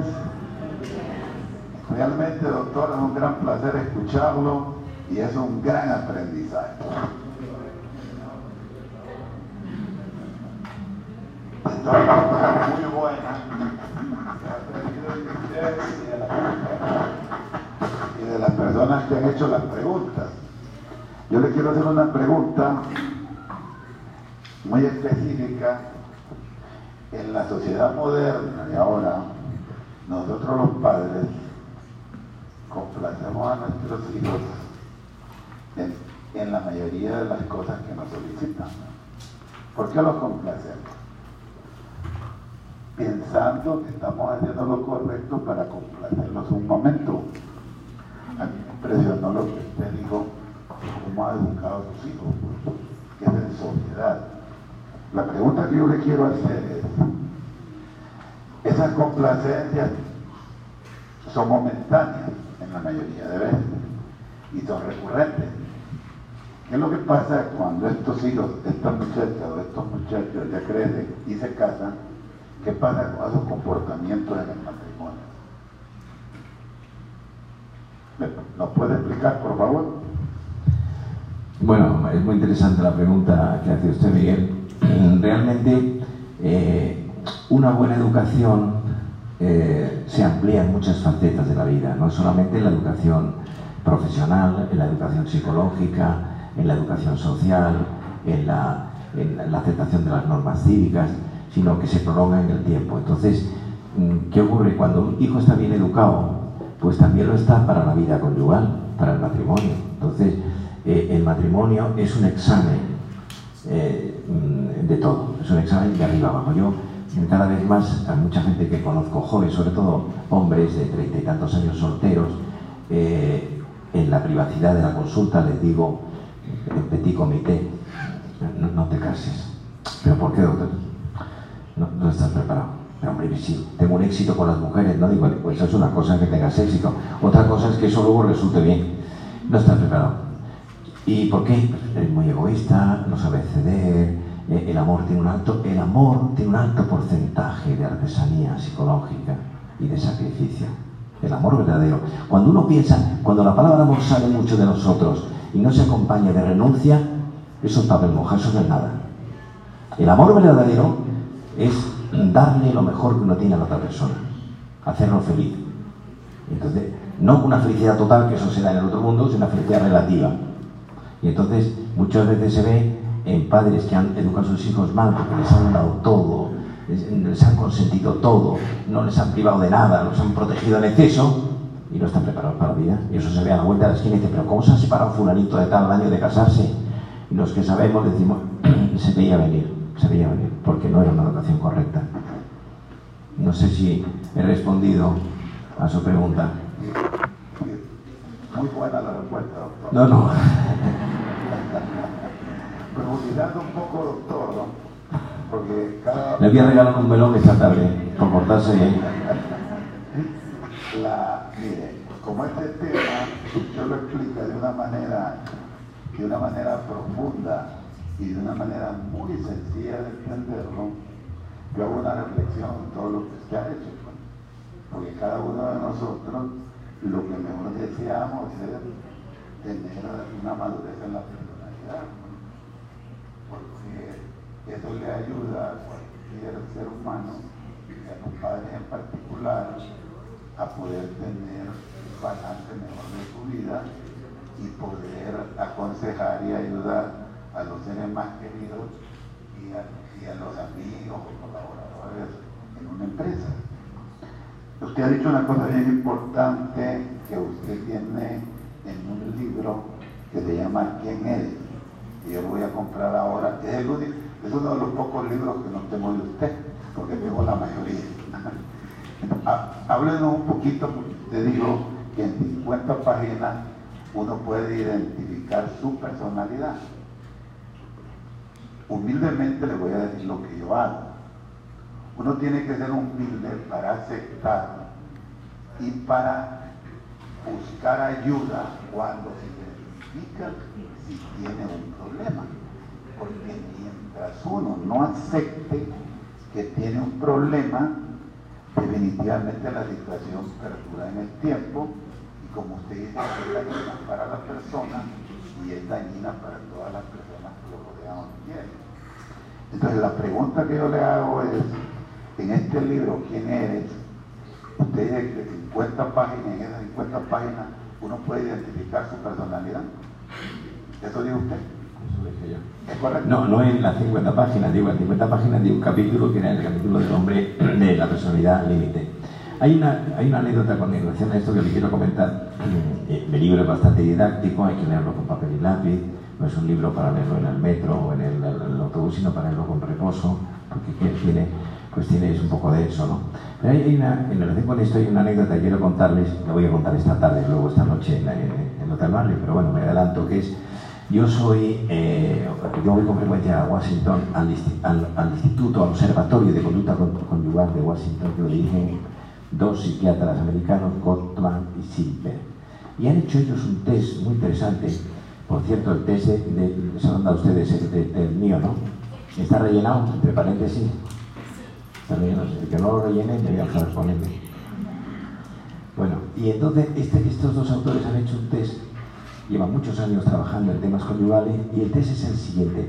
Ellos han hecho un instrumento de medida en el que eh, pone de manifiesto de forma científica eh, eh, que pronostican cuando una pareja va a durar o no en el tiempo. Y entonces es un cuestionario bastante largo de, de 50 preguntas en el cual uno va respondiendo y el resultado final es se avecina, se pronostica con un índice de, de- de certeza muy alto si esa pareja va a funcionar o no. Gottman y Silver tienen un libro en español, voy a decirle el título y la editorial, Siete eh, consejos para la vida matrimonial de la editorial Random House Fundador. Bueno, y es interesante esto, ¿no? porque mucha gente, mm, eh, ayer me decía una señora que está en esta sala, dice, cuando murió mi padre, yo, yo tuve una depresión porque mi padre era extraordinario. Mi padre era extraordinario. ¿Qué significa eso? Tener un padre o una madre extraordinario, es decir, extraordinario en el sentido, es una forma de hablar, eh, buenos, de categoría, de calidad, cercanos, de- pues es, es muchísimo. Pero sabiendo no darle todo a los hijos, no consentirles todo a los hijos, ese es el error. Porque los hijos quedan mal educados y están acostumbrados a que no les falte de nada. Qué importante es que nos falten cosas, las carencias, cómo educan las carencias. Yo de la carencia puede ser incluso que se metan con uno. Mucha gente dice, eh, lo importante es que, es que hablen de uno aunque sea bien. Lo normal es que hablen mal, ¿no? aunque sea bien. Bueno, Entonces, la, personalidad es un trabajo extraordinariamente rico, ¿no? Es decir, el, que está equilibrado, el que está maduro, está contento consigo mismo. Está bien en, Tegucigalpa, en Madrid, en, la otra punta del mundo, no hace falta cambiar de sitio porque está uno bien consigo mismo. Hay un cierto consenso personal y uno acepta las limitaciones acepta las cosas buenas y siempre va luchando por mejorar en lo posible. esa es la personalidad equilibrada. Entonces, en conclusión, usted dijo ahorita la última parte. El problema es que uno tiene que aceptar que necesita ayuda y buscarla si realmente quiere un progreso personal. Ser una persona madura, esa es su conclusión. Pero el resto es que yo tengo un amigo, tengo un familiar, tengo una persona que colabora con uno, ¿cómo aconsejarle eso? Es el problema. Claro, el tema además es, eh, es pedir consejo, eso es un arte, ¿no? Pero es muy importante, eh, por ejemplo, a mí pasa mucha gente que, que me dice, he consultado cinco psiquiatras, eh, uno dice blanco, otro dice negro, decía Cervantes, dice, pon lo tuyo en consejo, y unos dirán blanco y otros dirán bermejo. Entonces, yo llevo mi coche al taller, a un taller. Yo voy a un solo médico. Yo no voy a tres psiquiatras, no. Tener un consultor, no cinco, porque, eh, salvo que las cosas sean, no sé, eh, en una empresa enorme, ¿no? Consultar a una persona que tenga criterio, que tenga buena cabeza, que sea sensata, una. Tener que, es tener un consejero. Yo que soy médico, psiquiatra, que me he convertido, sin querer serlo, muchas veces en consejero, ¿no? Que decir, consejero que es alguien que da una observación a la intimidad de una persona, ¿no? ¿Quién soy yo para eso? Y muchas veces los médicos psiquiatras en esta sociedad pues nos vemos metidos en eso. ¿Cuántas veces yo en, en la televisión, en la radio, en la prensa, en el día a día, ¿no? Bien, no sé si alguien más quiere hacer alguna observación. La última que tengo de doctor, porque me gusta ver las cosas. No, no, no, porque esto lo vamos a ver los dos solos dentro de un rato. No solo una, una. Bueno, pues sí, es una, venga. Una, mire. Lo último es, doctor, mire, en la cultura nuestra, eh, muchos pensamos que ir a un psiquiatra uno tiene problemas de cabeza. ¿no? De cabeza. Tiene problemas mentales. Y, y yo aprendí con usted en una conferencia que definitivamente el psiquiatra es médico de cabecera, ahora en los países desarrollados. ¿Es correcto? Es correcto. Es correcto. Gracias. Muy bien. Bueno, la última pregunta, si hay alguien que quiere hacer alguna observación, el Muy buenos días, doctor. Yo tengo una pregunta muy puntual. Un momento que teníamos aquí a esta joven, pero se ha saltado a aquella dama. Adelante. Yo quiero saber cuál es la diferencia entre una persona realista y una negativa, tomando en cuenta que en muchas ocasiones a las personas realistas se les etiqueta como personas con incontingencia verbal negativa. Bueno, eh, hay, un- hay una frontera, estamos entre, entre eh, Nicaragua y, y- y- y Honduras, entre Honduras, entre México y Chiapas, hay una, una de frontera. ¿no? El tema es, ser realista es ver las cosas como realmente son con objetividad.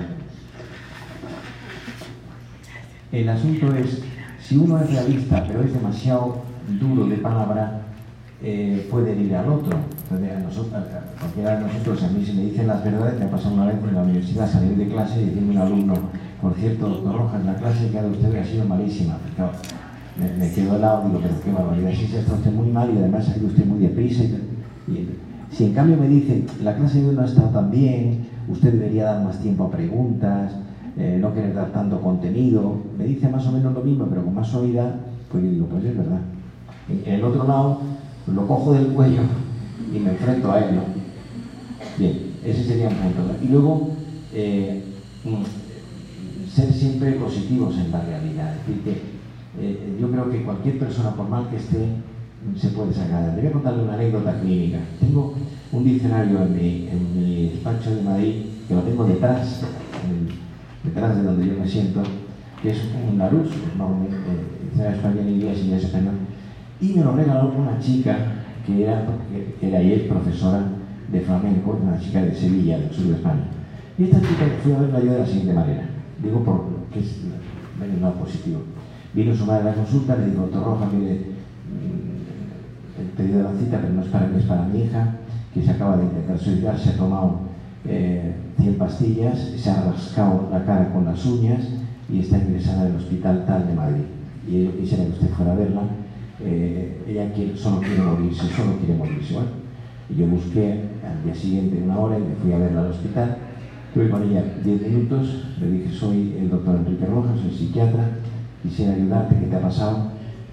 No abrió la boca, ¿quieres decirme algo?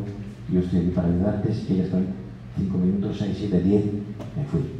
Dos días después volví a ir y entonces ya pues me dijo algo, no me gusta la vida, estoy contra la sociedad, este mundo es malo. Fui otro tercer día y ya cogí la mano y estuve charlando con ella, estaba la madre al lado. Eh, ¿Qué te ha pasado?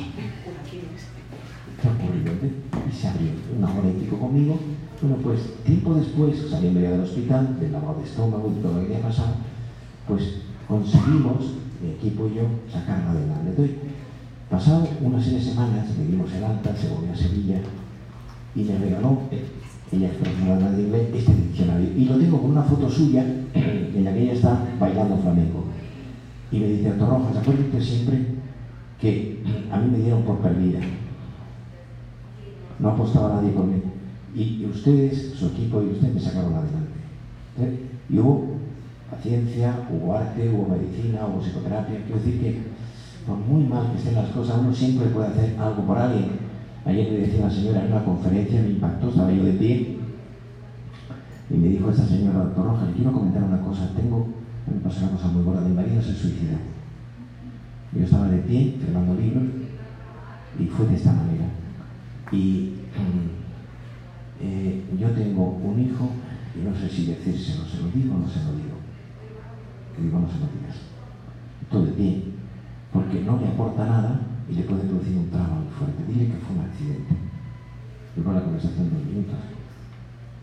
Quiere decir, que nosotros tenemos que saber, por ejemplo, muchos suicidios, el suicidio es el final de una depresión gravísima. Y yo le digo, cuando a una persona le ha pasado esto, con un familiar cercano de primer grado, le digo, la gente que tiene cáncer se muere de metástasis.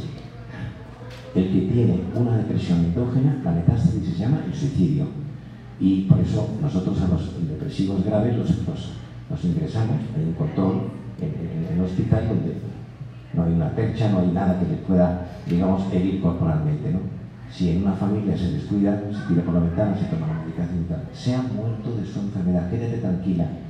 Eh, era el cáncer, el cáncer terminal lo que lo ha matado. Terminamos con esta joven. Buenos días, doctor. Eh, no sé si hay suficiente tiempo, le tengo dos preguntas. Eh, la primera es que, en mi opinión, para los adolescentes en particular, es difícil en una sociedad que alienta ser auténtico, pero no muy auténtico, porque si alguien es demasiado auténtico, ya se ve raro, se ve demasiado diferente. ¿Cómo, cómo mantenerse auténtico a sí mismo en ese, en ese día que tiene la sociedad, no ser muy diferente? Y la segunda sería de que muchas veces las personas, por ejemplo, alguien con mal carácter llega a decir la frase, ah, es que yo soy así, y cómo poder distinguir entre lo que es real y lo que solo se está usando esa frase como excusa para excusar su comportamiento o su reacción frente a ciertas situaciones. Gracias. Bueno, la, la, ser verdadero ser auténtico significa que uno no tiene dos caras o tres, yo ahora digo blanco, luego digo negro, ahora soy de derecha, luego soy de izquierda, sino ser, ser, ser, lo que se diría en el lenguaje, en el lenguaje castito madrileño, ser de una pieza.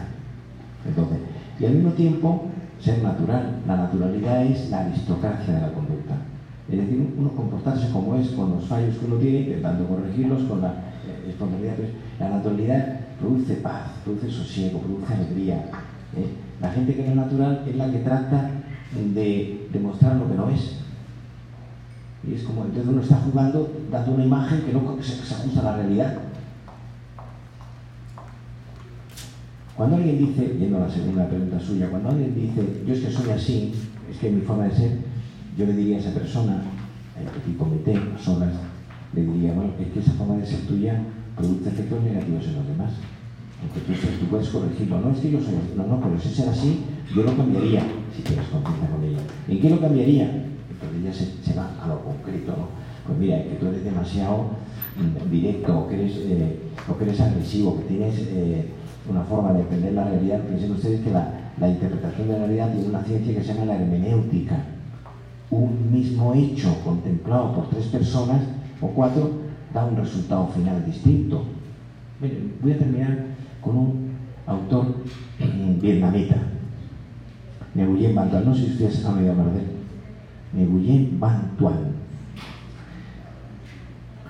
Eh, Van Tuan es un, es un sacerdote católico de Vietnam.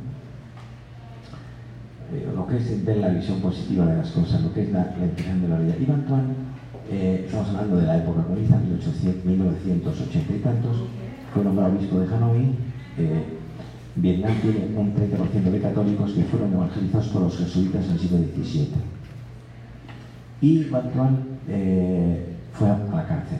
Al ser nombrado obispo, esto es una cosa muy de comunismo, y estuvo 13 años en la cárcel. Me gustaría que contaran ustedes el nombre del autor para comprar el libro. Van Tuan se escribe V-A-N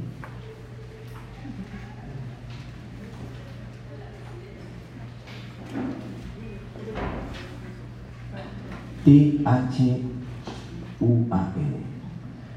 Autor. El libro es una joya. Bueno, y el libro, Miguel Pantón estuvo 13 años en la cárcel, 9 años en una celda común y 4 años, eh, 9 eh, años en una celda solo y 4 años con presos comunes. Y cuando él eh, llevaba 13 años, él salió a, a los 14 de estar allí, pues él se hizo amigo de los carceleros. 13 años y entonces uno de los carceleros, lo cuenta en su libro, le dijo, usted nos odia, que son 13 años aquí, nosotros le pasamos la comida, le pasamos el agua, le, quitaron los papeles al final consiguió que le, que le dieran un blog y escribía. Y, dice, no, yo no les odio. Dice, pero ¿cómo no me odian ustedes? dice, yo no lo sé porque soy cristiano. Claro, en el comunismo radical, el cristianismo, la religión es el propio del pueblo, eran contrarios a cualquier eh, cosa de fe, y les explica este, eh, este hombre lo que era el cristianismo, que era una figura que se llama Cristo, Jesús de Nazaret, que existió, que vivió en una época, que incluso hay historiadores paganos que describen, Flavio Josefo describe, hubo un profeta que se llamaba Jesús de Nazaret y que armó mucho ruido en aquel tiempo y que murió crucificado, y que lo cuenta él. Entonces les explica eso. Y Jesús vino a predicar dice, les explica a los carceleros el amor y él murió crucificado. Nosotros no entendíamos nada. En el mundo hebreo, la peor muerte era morir en una cruz, pero lo peor era morir con dos ladrones al lado, y eso es la, guinda del pastel. Y entonces dice Mantuán a los carceleros: Yo no les odio porque amo a Jesús de Nazaret por sus defectos, no por sus virtudes. no entendieron nada. El libro es Los cinco defectos por los que yo amo a Jesús de Nazaret. Yo le voy a decir solo dos, para que los tres lo lean ustedes en el libro. El primer defecto por el que yo amo a Jesús de Nazaret, dice Antoine, es porque Jesús no tiene memoria, tiene Alzheimer. Porque cuando se está muriendo en la cruz, uno de los ladrones le dice, acuérdate de mí cuando estés en tu reino. Y dice Antoine, yo le hubiera dicho, espérate 20 años porque tú has matado y has robado. Pero como Jesús no tiene memoria, como Jesús no lleva cuenta de los, de los fallos nuestros, le dijo, hoy estarás conmigo en el paraíso. El segundo defecto para el que yo amo a Jesús de Nazaret, dice Antón, es porque Jesús no sabe de matemáticas. No hubiera podido entrar a una escuela de negocios en Estados Unidos. Porque ¿qué cabeza cabe? Les explica, y esto lo cuenta en un libro que se llama El Evangelio, un libro muy importante, le dice a estos. Cuenta Jesús que uno que tenía 100 ovejas y perdió una y dejó las 99 y se fue a buscar la otra. Hasta que la encuentra y celebró una fiesta. Por eso no les odio. Muchas gracias.